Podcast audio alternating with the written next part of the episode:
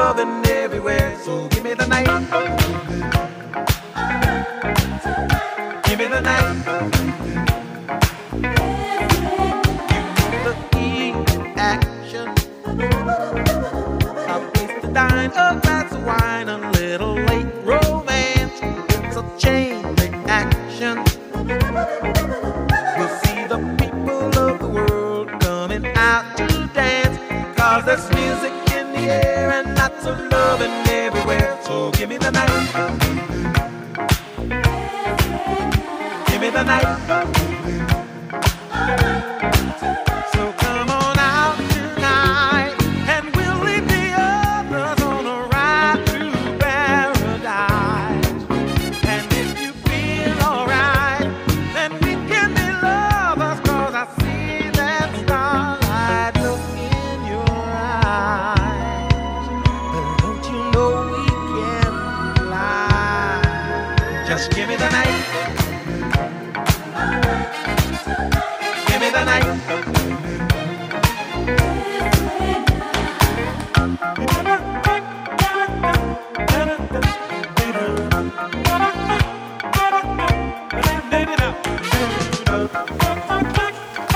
Vous êtes sur Radio Raccoon et vous venez d'entendre Give Me the Night. Aujourd'hui, un sujet à propos du problème de l'eau, plus précisément de la mer d'Aral. Ellie, que faut-il savoir sur la mer d'Aral et comment cette catastrophe est-elle arrivée? Eh bien, pour commencer, la mer d'Aral est située en Asie, entre le Kazakhstan et l'Ouzbékistan. En 1960, elle couvrait une surface de 68 millions de mètres carrés, soit deux fois la Belgique. Aujourd'hui, elle a perdu près de la moitié de sa surface. Elle est alimentée par deux fleuves, le Sirdaria et l'Amoudaria. Comment se fait-il que la mer d'Aral ait perdu une si grande partie de sa surface? L'assèchement de la mer d'Aral a en fait été planifié par les autorités russes de la Russie bolchevique dès 1918. Au début des années 60, les économistes russes ont décidé d'intensifier la culture du coton dans les deux pays qui font frontière avec la mer d'Aral. Les Russes ont alors drainé une partie de l'eau amenée par les deux fleuves principaux qui se déversent dans cette mer pour la culture du coton. Cela a engendré à partir de cette même année jusqu'à 60 milliards de tonnes d'eau détournées chaque an. Dès lors, le niveau de la mer a baissé de 20 à 60 cm par an. Depuis 1960 toujours, la mer d'Aral a perdu 75% de sa surface, 14 mètres de profondeur et 90% de son volume, ce qui a augmenté la salinité de l'eau et tué quasiment toute forme de vie. Le nombre d'espèces de poissons est passé de 32 à 6. Autant vous dire qu'il ne reste que très peu de cette mer d'Aral, car en 1989 on prévoit un assèchement total d'ici 2025. Pouvons-nous avoir une description plus en détail de la mer telle qu'elle est actuellement? Bien sûr. À vrai dire, la mer d'Aral est aujourd'hui séparée en deux minuscules lacs distincts l'un de l'autre au nord-ouest et au nord, qui ne représentent qu'une très petite fraction du territoire couvert il y a 50 ans. À la place de l'eau, un désert recouvert d'une couche de sel et de produits chimiques nocifs pour la santé issus de la production de coton. Dans ce désert, par endroits on peut trouver des épaves de bateaux à même le sol au milieu d'un espace aride. Ce sont des ports abandonnés et toutes les installations maritimes que l'on peut y trouver sont laissées à l'abandon depuis plusieurs décennies. Cependant, en 2005, la Banque mondiale et le gouvernement du Kazakhstan ont déboursé plus de 100 millions de dollars pour ériger un barrage du nom de Kokharal. Avec une envergure d'environ 13 km, soit la distance Lausanne-Évian, ce barrage a permis de créer ce qu'on appelle la petite mer d'Aral. Malheureusement, la mise en place de ce barrage condamne et scelle le sort de la mer d'Aral, car celui-ci coupe la mer méridionale de sa source d'alimentation. Merci pour ces précisions. Maintenant, une plage musicale avant de reprendre cette thématique au sujet de l'eau.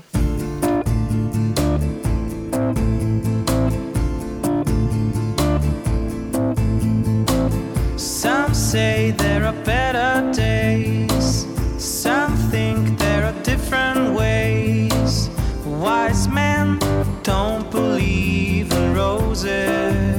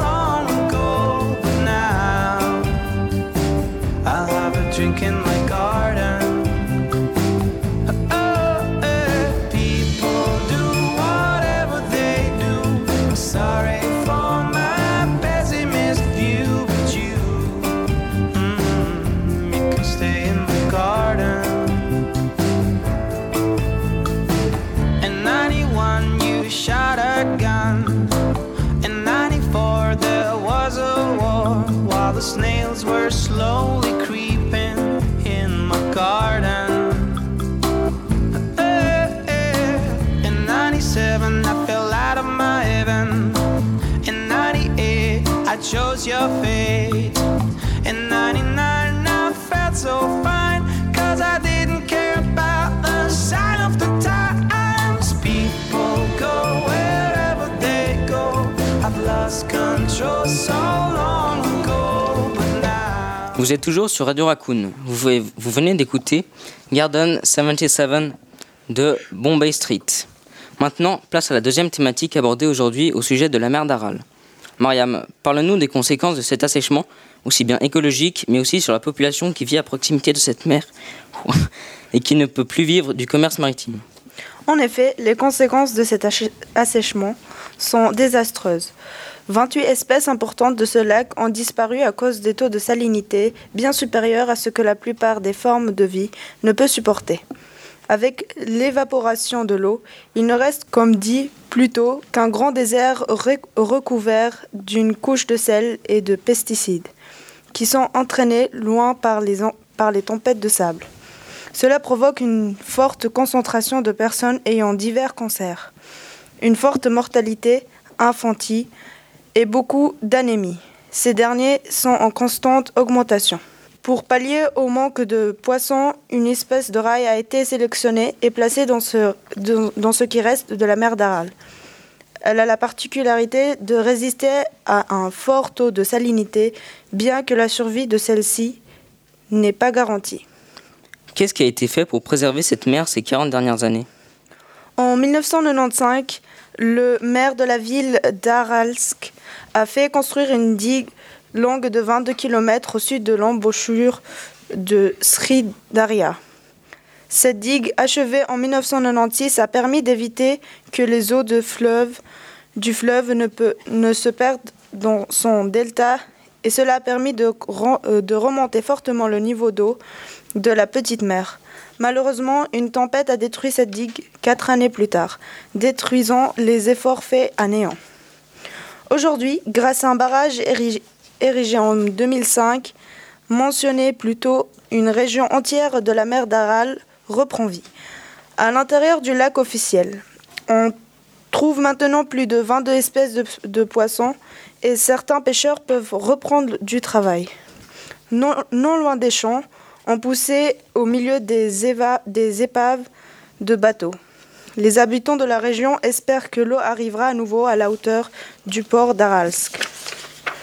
Il faut savoir que le pays adjacent et dépendant de la mer d'Aral n'est pas le budget pour, pas, le budget pour financer un réel projet de sauvetage qui pourrait coûter plusieurs dizaines de milliards de dollars.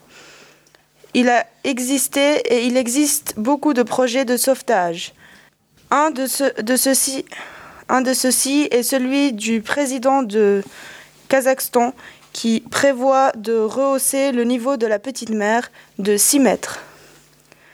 Cette hausse de niveau de l'eau permettrait à la pêche de reprendre. et au port d'Alask de, renaître. Le Kazakhstan financerait ce projet d'un coût d'environ 120 millions de dollars grâce aux revenus pétrolières du pays. Depuis le début des travaux, la profondeur moyenne de la petite mer est passée de moins de 30 mètres à 38 mètres. Le niveau de viabilité étant estimé à 42, alors que les spécialistes de la Banque mondiale avaient prévu que l'eau ne remonterait pas longtemps. D'autres hydrologues ayant même décrété que la mer d'Aral était immédiatement perdue, la petite mer a déjà regagné 30% de la superficie, ce qui représente plus de 10 milliards de mètres cubes d'eau. Merci Mariam pour ces explications. On se retrouve après une page musicale.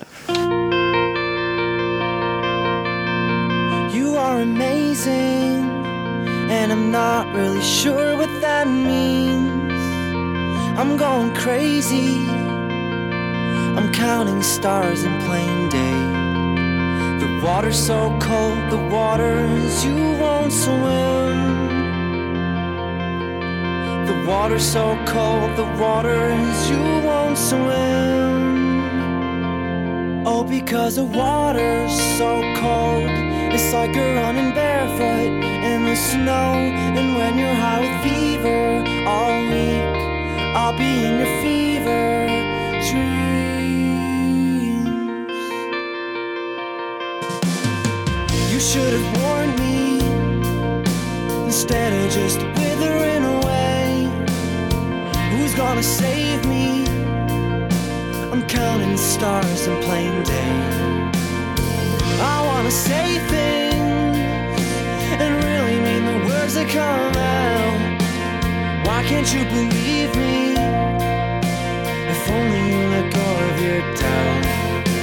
The water's so cold, the water is you won't swim. The water's so cold, the water is you won't swim. Oh, because the water's so cold. It's like you're running barefoot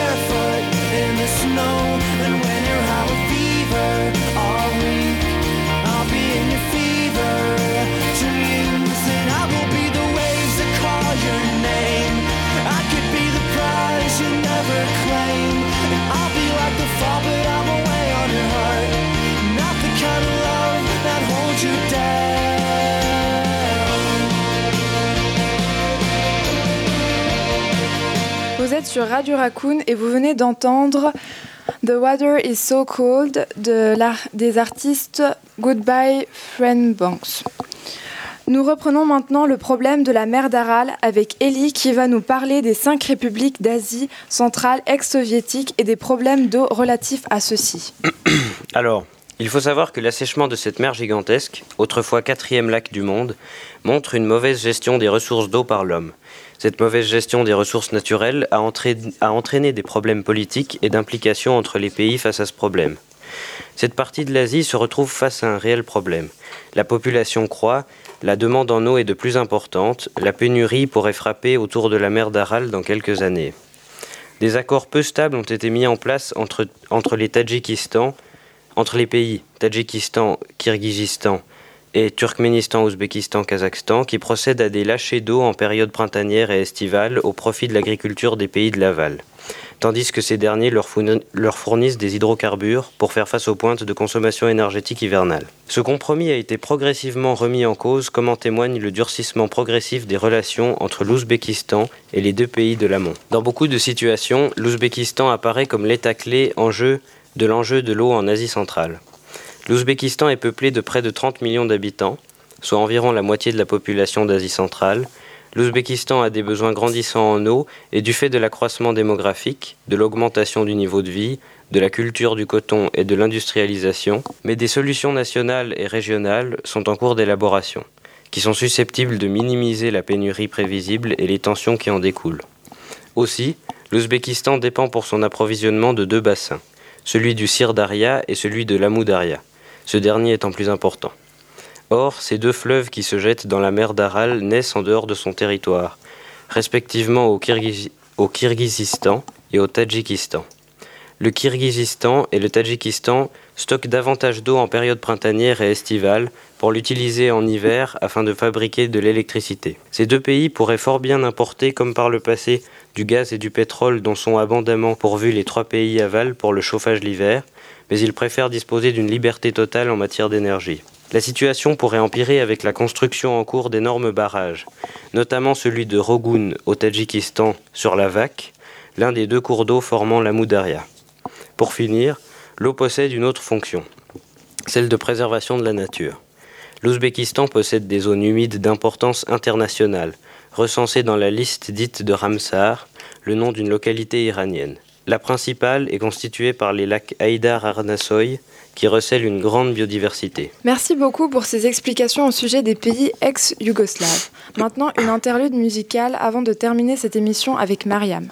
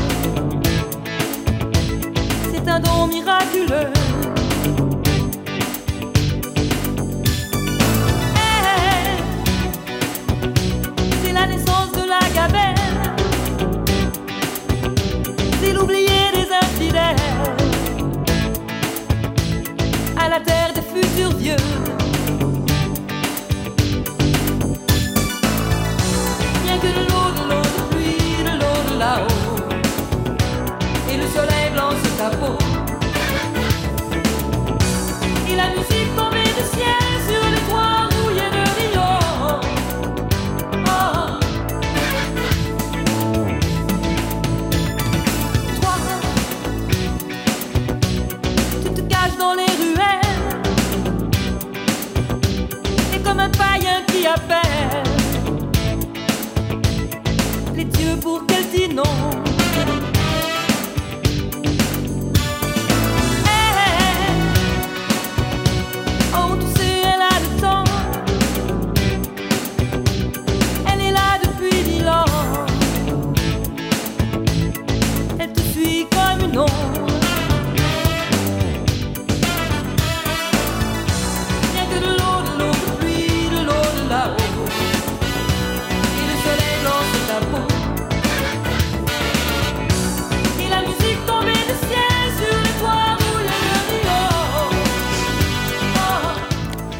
Maintenant, nous écoutons Mariam qui va vous parler d'un témoignage d'un habitant de la région. En effet, il s'agit de Moussa Hakimbev. C'est un septuagénaire qui a passé sa vie à élever ses enfants. Il témoigne, je cite, À l'époque, les rivages de la mer d'Aral se situent à quelques kilomètres. Aujourd'hui, l'eau a reculé de 150 kilomètres en direction du nord-ouest. Les anciens champs de culture ne sont plus que de vastes étendues recouvertes de sable et de plaques de sel. Sur les 28 maisons de hameaux, seules 7 ou 8 sont, sont encore habitées. Tous les habitants sont partis au Kazakhstan. Il n'est pas sûr qu'ils aient trouvé de meilleures conditions de vie. Mais comme le souligne Moussa Hakimbev, ici, il n'y a plus rien à faire. Les machines agricoles encore utilisables ont été vendues par le directeur du kolkhoz, euh, qui s'en est mis plein les poches. À l'époque soviétique, il aurait été exécuté. Mais de nos jours, tout est permis. Voilà pour, son- témoignage. Voilà pour son témoignage. Il faut savoir aussi que le changement de climat a provoqué une réduction des précipitations et donc un manque cruci- crucifial d'eau empêchant les cultures. Les machines agricoles Il aperçoit environ 26 euros par mois du gouvernement. Sa fille enseigne à l'école du village voisin, mais n'a pas été encore depuis six mois. Mais n'a- pas été payée depuis six mois. Les traitements et les médicaments se font attendre. L'assèchement de la mer d'Aral a provoqué un désastre humanitaire après un effort économique. La tuberculose est devenue la maladie des pauvres. Le très bon système de santé de l'ancien régime a disparu avec l'Union soviétique. Pour conclure, la petite mer d'Aral sera, sauvée.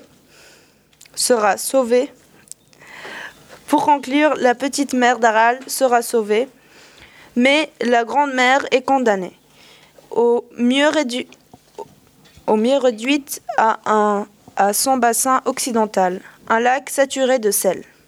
Dépendant du même réseau hydraulique, les cinq républiques d'Asie centrale ont mis en, place une politique comme, de gestion de l'eau, sans grand résultat jusqu'ici. Seul le Kazakhstan, grâce à sa manne euh, pétrolière, se préoccupe de son milieu naturel. Mais pour les États plus pauvres de la région, la protection de l'environnement n'est toujours pas à l'ordre du jour. En, en notamment principal pays concerné, le coton demeure une source de revenus. À l'exploitation qui représente 24% du PIB du pays à laquelle le gouvernement ouzbek ne peut ni ne veut renoncer. Les relations entre Tashkent et Astana sont exécrables. Alors le Kyrgyzstan souhaite développer ses capacités hydroélectriques aux dépens de l'irrigation en aval. Outre les risques qu'ils font, font peser sur l'écosystème, ces désaccords sur le partage de l'eau constituent des sources de conflits potentiels. Merci Mariam pour ce témoignage assez touchant au sujet de cet habitant de la région qui vit sans le moindre doute une vie très difficile et ce résumé de la situation géopolitique autour de la mer d'Aral. C'est tout pour aujourd'hui et au sujet de la mer d'Aral. Merci d'avoir suivi cette émission. Nous vous souhaitons une excellente journée sur Radio Raccoon.